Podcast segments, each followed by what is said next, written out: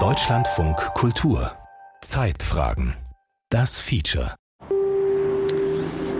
Ja, also das Ergebnis ist leider nicht das, was wir uns erhofft haben.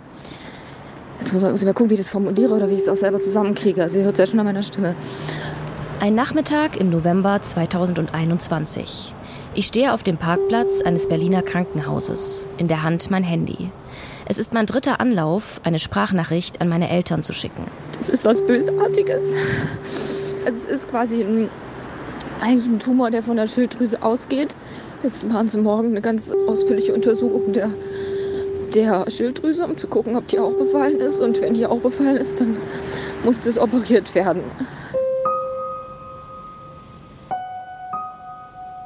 Bin 34, als ich die Diagnose papilläres Schilddrüsenkarzinom bekomme. Niemals hätte ich gedacht, dass ich krank sein könnte. Mir ging es gut. Okay, da war dieser dicke Lymphknoten am Hals, aber der HNO-Arzt war sich sicher, eine harmlose Halszyste, nicht weiter schlimm. Von wegen. Wenige Wochen nach der Diagnose, etwa 23 Uhr nachts. Ich stehe im Bad und putze mir die Zähne. In ein paar Stunden muss ich im Krankenhaus sein. Morgen wird mir die Schilddrüse entfernt. Endlich. Zu wissen, dass da dieser Krebsherd in mir ist, der sich immer weiter ausbreiten kann, hat mich die letzten Tage regelrecht wahnsinnig gemacht. Bilder der vergangenen Stunden schießen mir in den Kopf. Ich war fast den ganzen Tag zur OP-Vorbereitung im Krankenhaus. Gefühlt tausende von Fragebögen habe ich ausgefüllt, mit den immer selben Fragen. Nehmen Sie Medikamente? Haben Sie Vorerkrankungen?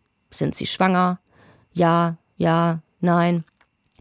Auf einmal durchzuckt mich ein Gedanke. Ich halte mitten im Zähneputzen inne, öffne den Badezimmerschrank und greife zu einem Schwangerschaftstest. Die Ärzte haben mir gesagt, dass ich wegen meiner Schilddrüsenkrebserkrankung unter keinen Umständen schwanger werden darf. Sonst können sie mich weder operieren noch behandeln. Seit der Diagnose haben mein Freund Tobias und ich deshalb verhütet.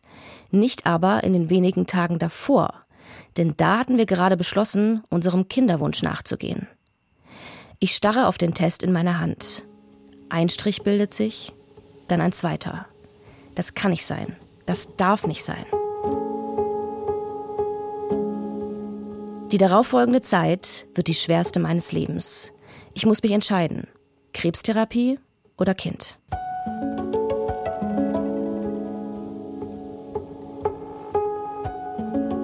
Schwangerschaft und Krebs. Von Möglichkeiten und Grenzen. Ein Feature von Henrike Möller.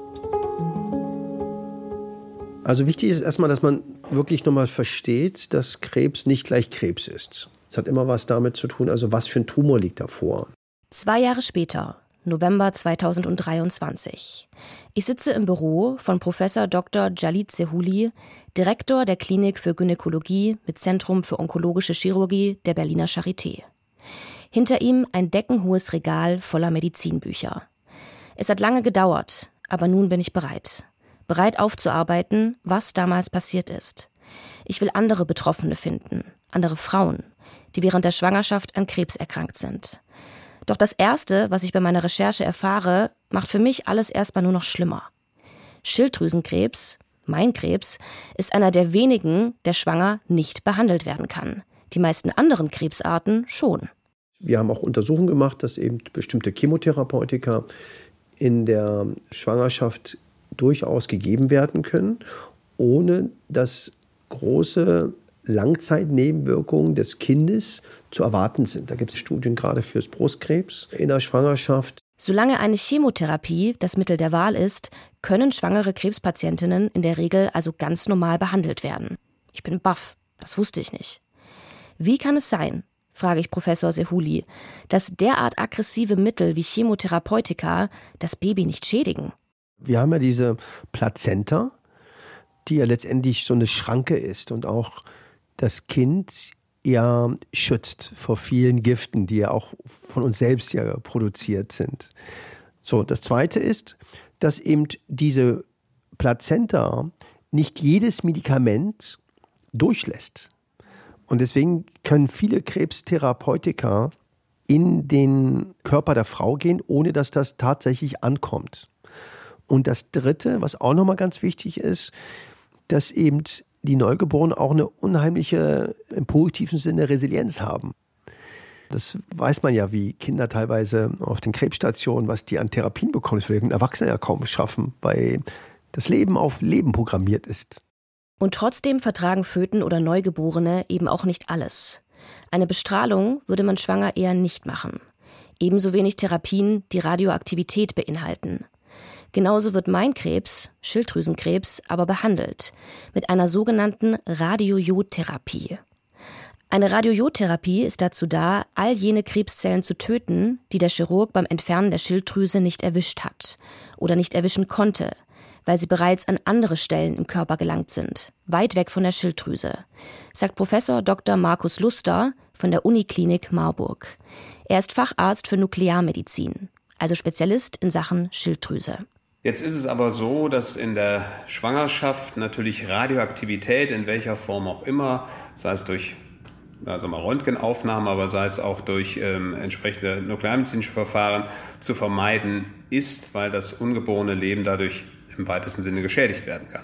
Es kann dazu führen, dass die befruchtete Eizelle abstirbt oder körperliche und mentale Schäden Folge der Radiojod Gabe sind. Das hängt auch von der Zeit natürlich, wie weit die Schwangerschaft fortgeschritten ist oder der Entwicklungsphase des Embryos ab. Schilddrüsenkrebs ist selten. Pro Jahr erkranken etwa 5 von 100.000 Menschen daran, sagt die Deutsche Krebsgesellschaft. Dementsprechend wenig schwangere Schilddrüsenkrebspatientinnen gibt es.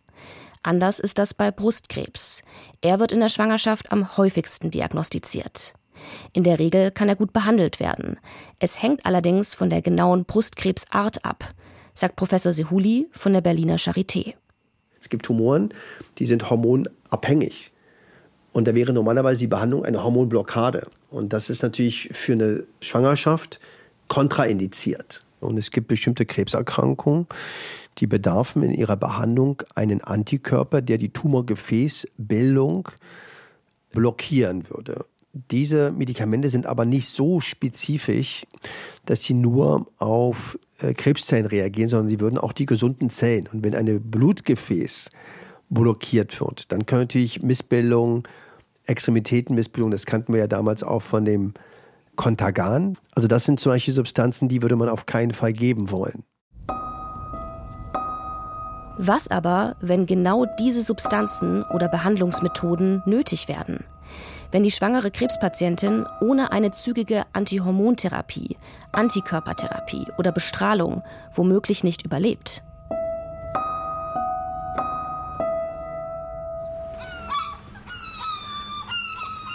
Ein kühler Herbsttag in Neustadt in Holstein, einem kleinen Urlaubsörtchen an der Ostsee. Neben mir schaukeln Dutzende angetauter Boote im Meer. Ich laufe eine schöne, breite Uferpromenade entlang. Außer mir ist an diesem Morgen kaum wer unterwegs. Ich bin auf dem Weg zu Judith. Hallo. Schön, dass du da bist. Ich dachte schon, ich bin falsch. Judith und ich haben uns über Instagram kennengelernt. Wir sind beide Mitte 30 und haben ähnliches hinter uns. Genau. Auch bei ihr kommen im Herbst 2021, fast zur selben Zeit wie bei mir, zwei Dinge zusammen, die konträrer nicht sein könnten. Schwangerschaft und Krebs. Ja, da war Fassungslosigkeit, weil wir ja sowieso so einen schweren Weg hatten, überhaupt schwanger zu werden und dann da eben diese Option, dass es vielleicht nicht bleiben kann, also dass ich nicht schwanger bleiben kann. Also wir waren schon echt fassungslos am Anfang und wütend, sehr wütend. Da sind auch viele Wuttränen geflossen. Und gegen wen richtete sich diese Wut? Die Wut richtete sich irgendwie so gegens Leben, gegens Schicksal. So, warum passiert uns das? 2017 erkrankt Judith an Brustkrebs. Weil der Krebs hormonabhängig ist, also genau der Fall, den Jalit Sehudi vorhin beschrieben hat, muss Judith eine Antihormontherapie machen. Erst vier Jahre später erlauben ihr die Ärzte, schwanger zu werden. Es klappt sofort. Judith hält innerhalb kürzester Zeit einen positiven Test in ihrer Hand. Doch sie erleidet eine Fehlgeburt. Dann noch eine. Und noch eine. Bis die Ärzte eine Blutgerinnungsstörung feststellen. Judith bekommt Medikamente, und beim vierten Mal sieht endlich alles gut aus. Die Schwangerschaft bleibt bestehen. Die riskanten ersten zwölf Wochen, Im Oktober 2021 hat Judith sie überstanden. Im Oktober waren wir auch im Urlaub und da habe ich an der Brust so wie so einen ganz, ganz feinen kleinen Sandkorn gefühlt. Ich habe das dann auch meinem Mann gezeigt, der hat mich natürlich sofort beruhigt, weil das eben so fein war. Und dann, dann haben wir den Urlaub erstmal abgeschlossen, sind wir zurückgekommen und dann hatte ich mir einen Termin bei der Gynäkologin gemacht, weil ich eben auch die offizielle Bestätigung der Schwangerschaft dort machen lassen wollte. Und da haben wir erstmal einen Ultraschall gemacht und da war auch alles wunderbar bei der Schwangerschaft. Ich habe meinen Mutterpass bekommen und alles. Also war eigentlich ein äh, schöner Termin. Und da habe ich ihr dann gesagt, ich habe da auch noch was an meiner Brust, ob sie da noch mal schauen könnte. Die Gynäkologin beruhigt Judith. Sie glaubt nicht, dass das Sandkorn gefährlich ist. Wegen Judiths Vorgeschichte stellt sie ihr aber sicherheitshalber eine Überweisung ins Brustzentrum aus. Dann heißt es warten. Denn einen Termin bekommt Judith erst für drei Monate später. Als das Sandkorn in ihrer Brust immer größer wird, hält sie es nicht mehr aus. An einem Dezembermorgen setzt sie sich ins Auto und fährt ins Brustzentrum.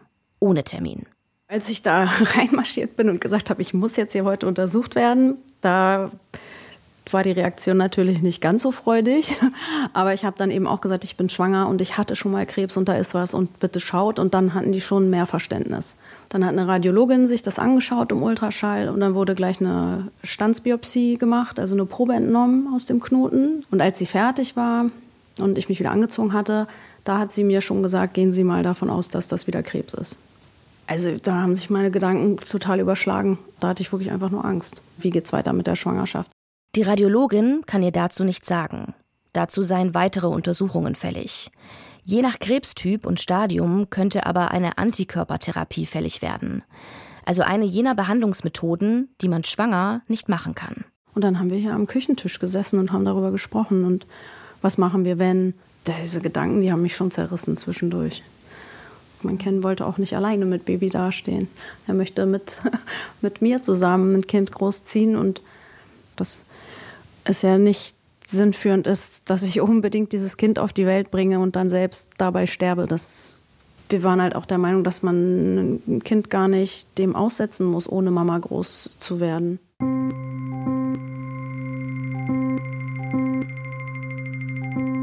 Fast zur gleichen Zeit sitze ich circa 300 Kilometer weiter südlich mit meinem Freund Tobias in unserer gemeinsamen Wohnung in Berlin und führe ein ganz ähnliches Gespräch.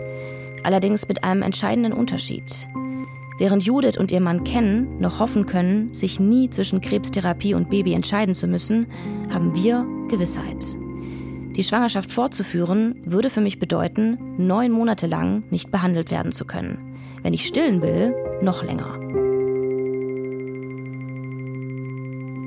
Ich hatte Angst, dich zu verlieren, ja. Als wir geredet haben, ging es ging es tatsächlich eher um, um Überleben. Also das ist ja die, die Hauptsache, dass du überlebst und dass du auf jeden Fall operiert werden müsstest, weil du sonst sterben könntest. Wie es um meine Gesundheit steht, ich kann es damals nicht richtig greifen. Papilläres Schilddrüsenkarzinom hat eine gute Prognose. Die Heilungschancen liegen bei über 90 Prozent. Aber ob ich wirklich diesen speziellen Krebstyp habe, weiß man erst nach der Schilddrüsen-OP wenn man das Gewebe untersuchen kann. Von genau dieser OP raten die Nuklearmediziner während einer Schwangerschaft aber ab. Was also, wenn ich doch eine aggressivere Form habe? Die Möglichkeit steht damals im Raum. Außerdem hat der Krebs bereits in die umliegenden Lymphknoten metastasiert. So hat man ihn ja erst entdeckt. Trotzdem sagt mir die Nuklearmedizinerin noch am Tag der geplatzten OP am Telefon, ich müsste die Schwangerschaft nicht beenden. Ein Aufschieben der Therapie würde meine Prognose aller Voraussicht nach nicht verschlechtern. Aber wie kann das sein, wenn der Krebs doch neun Monate weitermachen kann? Und wieso ist plötzlich so viel Zeit?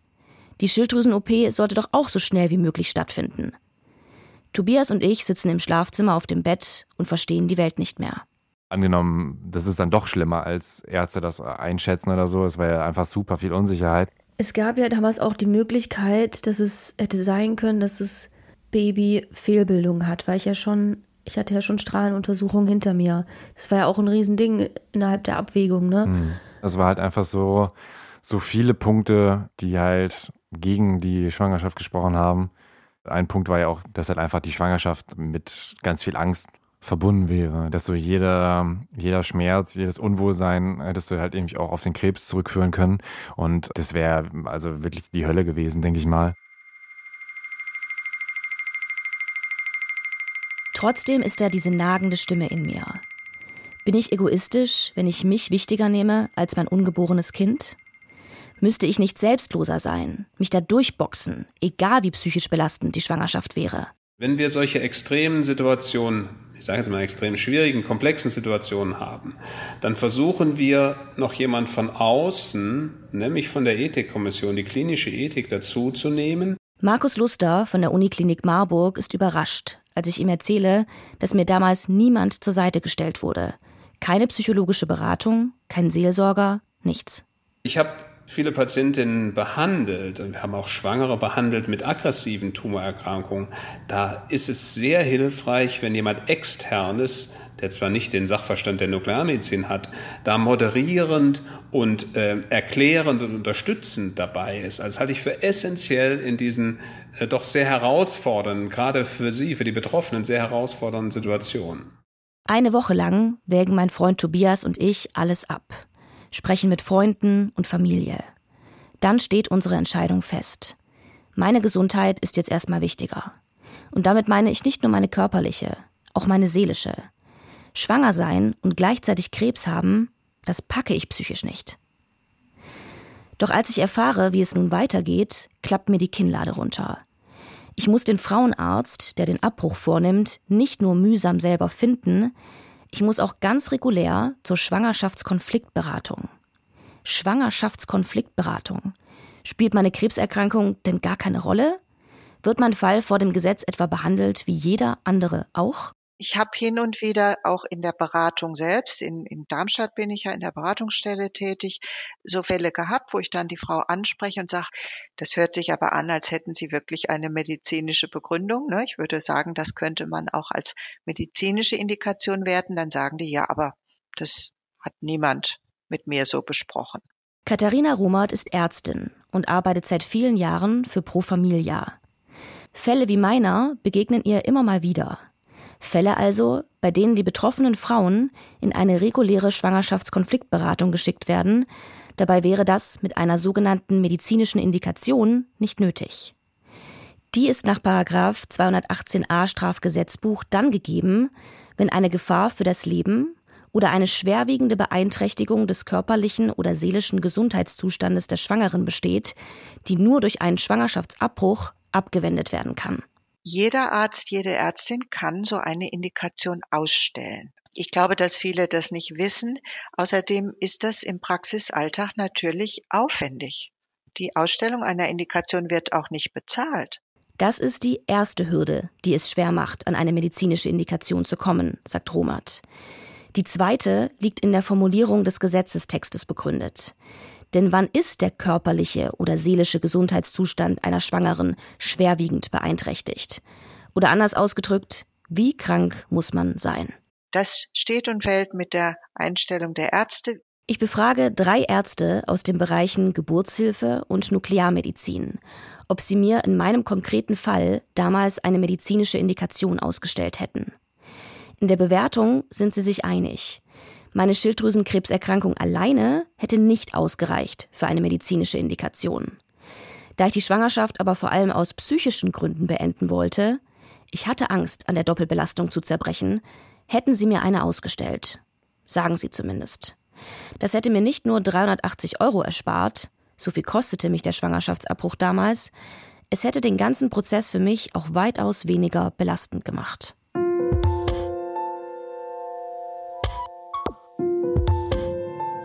Ich denke aber, es ist wichtig, dass man jetzt unterscheidet, von welcher Schwangerschaftswoche reden wir. Professor Dr. Waltraud Merz leitet die Abteilung für Geburtshilfe und pränatale Medizin im Universitätsklinikum Bonn. Wenn es jetzt darum geht, um eine Frühschwangerschaft, die eben auch innerhalb der ersten 14 Wochen Postkonzeption über die anderen Regelungen abgebrochen werden kann, ist es was anderes, wie wenn ich jetzt eine Frau in der 22. Schwangerschaftswoche habe. Zu diesem Zeitpunkt ist ein Schwangerschaftsabbruch ohne entsprechende Indikation gar nicht mehr möglich. Merz schätzt, dass die Uniklinik Bonn pro Woche etwa einen späten Schwangerschaftsabbruch vornimmt. Manche erfolgen wegen eines pränatal diagnostisch auffälligen Befundes, sprich Fehlbildungen des Fötus, andere, weil die schwangere Frau schwer krank ist. Bevor es zum Schwangerschaftsabbruch kommt, tagt aber erstmal ein interdisziplinäres Gremium, sagt Merz. Und da ist eben wichtig, dass die Geburtshilfe dabei ist, dass die Neonatologie dabei ist, damit, wenn zum Beispiel eine Chemotherapie geplant wird, die Frau auch weiß, sind Auswirkungen auf das Kind zu erwarten oder nicht. Ne? Und dann eben vor allem auch die behandelnden Ärzte des Tumorleidens, die ganz klar sagen müssen, eine Verschiebung jetzt zum Beispiel um sechs Wochen dieser Therapie, die wir geplant haben, macht für die Frau, für das Überleben, für die Langzeitprognose dieser Frau einen Unterschied. Das heißt, wir haben wahnsinnig hohen Therapiedruck oder das macht keinen Unterschied. Das heißt, genau aus diesen einzelnen Kriterien setzt sich dann eine Empfehlung zusammen. Und dann müssen diese Daten mit der Frau kommuniziert werden. Und die Frau entscheidet, was ihr wichtiger ist und was sie möchte. Jede bewertet Risiken unterschiedlich. Der einen ist eine Überlebenschance von 70 Prozent zu niedrig der anderen reicht sie aus. Trotz medizinischer Indikation muss niemand eine Schwangerschaft beenden. Die Entscheidung liegt immer bei der Frau. Wegen der guten Studienlage und der verbesserten Behandlungsmöglichkeiten wird Frauen heute weitaus seltener zum Abbruch geraten als noch vor 10, 20 Jahren. Trotzdem beobachten sowohl Waltraud Merz vom Uniklinikum Bonn als auch Jalit Sehuli von der Berliner Charité, dass das immer wieder leider passiert. Und man vielleicht sich noch nicht die Zeit genommen hat, darüber zu sprechen und vielleicht auch nicht die Unterstützung bekommen hat an Informationen und Aufklärung. Und wenn man es differenziert anguckt, dann sieht es ganz anders aus. Und wir haben auch gute Daten. Wir haben ein europäisches Register zu Schwangerschaft bei Krebs. Und da werden sehr viele Frauen gesammelt mit Krebs und Schwangerschaft. Und auf der Basis kann man wirklich extrem gut und differenziert beraten, sodass wir da mittlerweile einfach äh, ganz anders dastehen wie früher, wo es einfach hieß, Schwanger und Krebs, also ein Abbruch.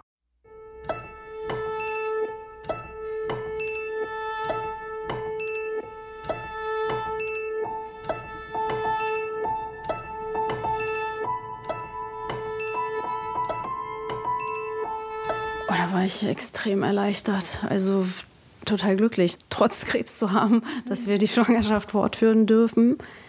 Und das ist dann erst so durchgebrochen, rausgebrochen, ne, als wir das nicht mehr entscheiden mussten. Nach zwei langen Wochen der Ungewissheit teilen die Ärzte Judith mit, sie braucht zwar eine Antikörpertherapie, es reicht aber, sie nach der Geburt zu beginnen. Sie schlagen Judith ein sogenanntes Brückenkonzept vor. Dabei wird Judith so lange mit einer Chemotherapie behandelt, bis ihr Kind gut überlebensfähig ist. In der 34. oder 35. Schwangerschaftswoche wird es dann per Kaiserschnitt geholt.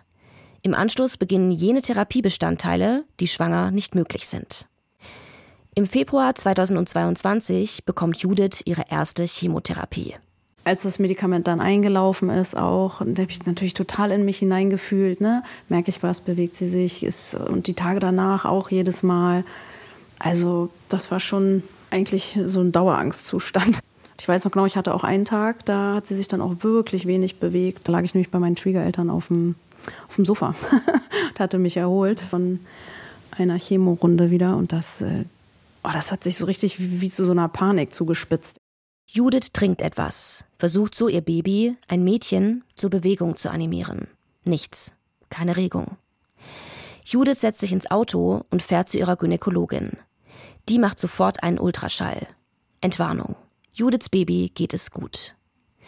Doch die Angespanntheit bleibt in Bezug auf die Schwangerschaft und in Bezug auf ihre eigene Gesundheit. Ich wusste ja nicht, fühle ich mich jetzt so, weil ich schwanger bin oder fühle ich mich jetzt so, weil ich gerade äh, Chemotherapie bekommen habe.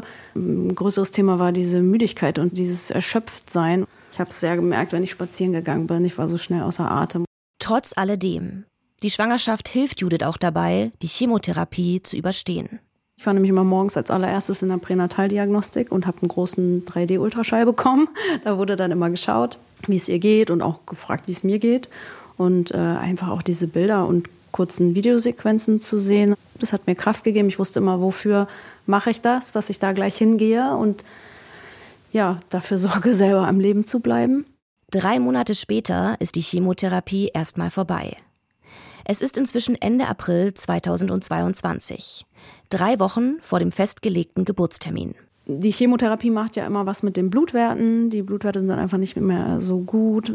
Und äh, deswegen wird dem Körper einfach eine kleine Pause gegeben nach der letzten Chemo, bevor dann eben die Geburt eingeleitet wird oder beziehungsweise der Kaiserschnitt gemacht wird, damit eben die Wundheilung auch vernünftig funktioniert, man sich schneller erholen kann. Wenige Tage vor dem geplanten Kaiserschnitt setzen bei Judith auf einmal die Wehen ein. Die Ärzte versuchen noch, die Geburt hinauszuzögern, doch es gelingt nicht. Also das hat mich völlig aus der Bahn geworfen erstmal, da war ich sehr aufgeregt, weil für mich immer dieser, dieser 20.05. halt klar war, das ist der Tag, an dem sie kommt und ja, als sie geboren war, sah sie natürlich anders aus, als man sich so ein Neugeborenes vorstellt. Sie war eben ganz klein und sie war total blau-lila, der Kopf sehr deformiert, dadurch, dass sie ja eben äh, so früh kam war schon ein bisschen, dass ich mich erstmal kurz erschrocken habe, aber als sie dann so auf mir drauf lag und ich sie auch gerochen habe vor allen Dingen und auch so gespürt habe, ihre so ein bisschen Bewegung und, und ach, das war schon, das war schon überwältigend.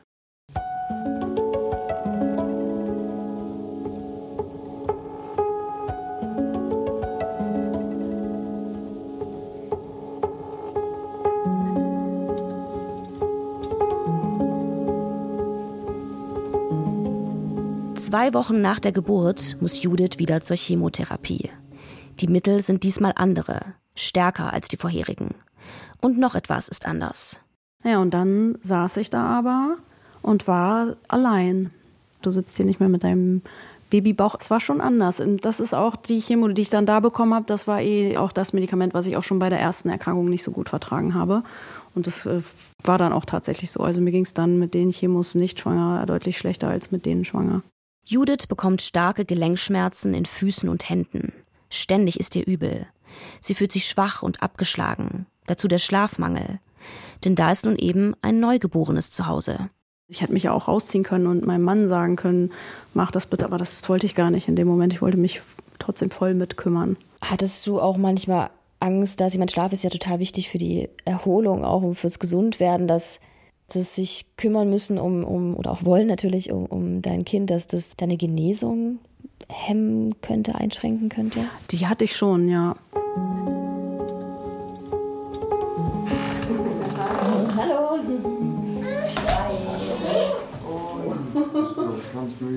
Judiths Mann Ken kommt nach Hause. Er hat Tochter Annie von der Tagesmutter abgeholt. Anderthalb Jahre ist sie inzwischen. Es geht ihr gut. Weder die frühe Geburt noch die Chemotherapie scheinen Spuren hinterlassen zu haben. Kinder, die im Bauch der Mutter einer Chemotherapie ausgesetzt waren, werden vom Kinderarzt nach speziellen Kriterien nachuntersucht, sagt Professor Dr. Waltraud Merz um zu schauen, sind diese Kinder, haben die Entwicklungsstörungen oder irgendwas anderes, sei es motorisch, sei es sensorisch, etc. etc. Und das sind diese Kinder eigentlich nur wirklich minimal unter denen von nicht exponierten Kindern, ne? sodass man da einfach mit Zuversicht sagen kann, hier tut man keine schwerwiegenden Schäden da damit äh, verursachen. Die Kinder haben allerdings ein leicht erhöhtes Risiko, später selbst einmal an Krebs zu erkranken sagt der Gynäkologe und Onkologe Professor Dr. Jali Zehuli von der Berliner Charité. Das sind sogenannte Zweitmalignome durch Krebstherapien, weil jedes Krebsmedikament ist letztendlich ja auch ein Mutagen. Und deswegen sind auch, ist wichtig, dass diese Frauen und Kinder, die eben so eine Krebstherapie bekommen, in ein gemeinsames Nachsorgekonzept zumindest eingebunden werden. Auch das ist bei den Kinderärzten sehr gut organisiert dass man eben dann die Kinder auch Langzeit kontrolliert und auch vorsorgt. Auf die Chemotherapie nach der Schwangerschaft folgten für Judith mehrere OPs, eine großflächige Bestrahlung und schließlich eine Antikörpertherapie. Erst im Sommer 2023 hat sie alles überstanden.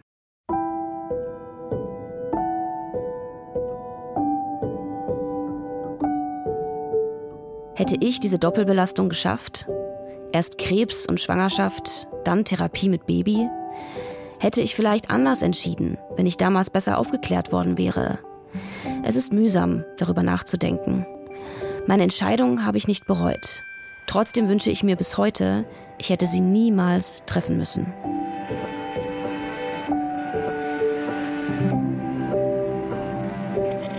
Schwangerschaft und Krebs. Von Möglichkeiten und Grenzen. Ein Feature von Henrike Möller. Es sprach die Autorin. Ton Gunda Herke. Regie Cordula Dickmeis. Redaktion Carsten Burtke. Eine Produktion von Deutschlandfunk Kultur 2023.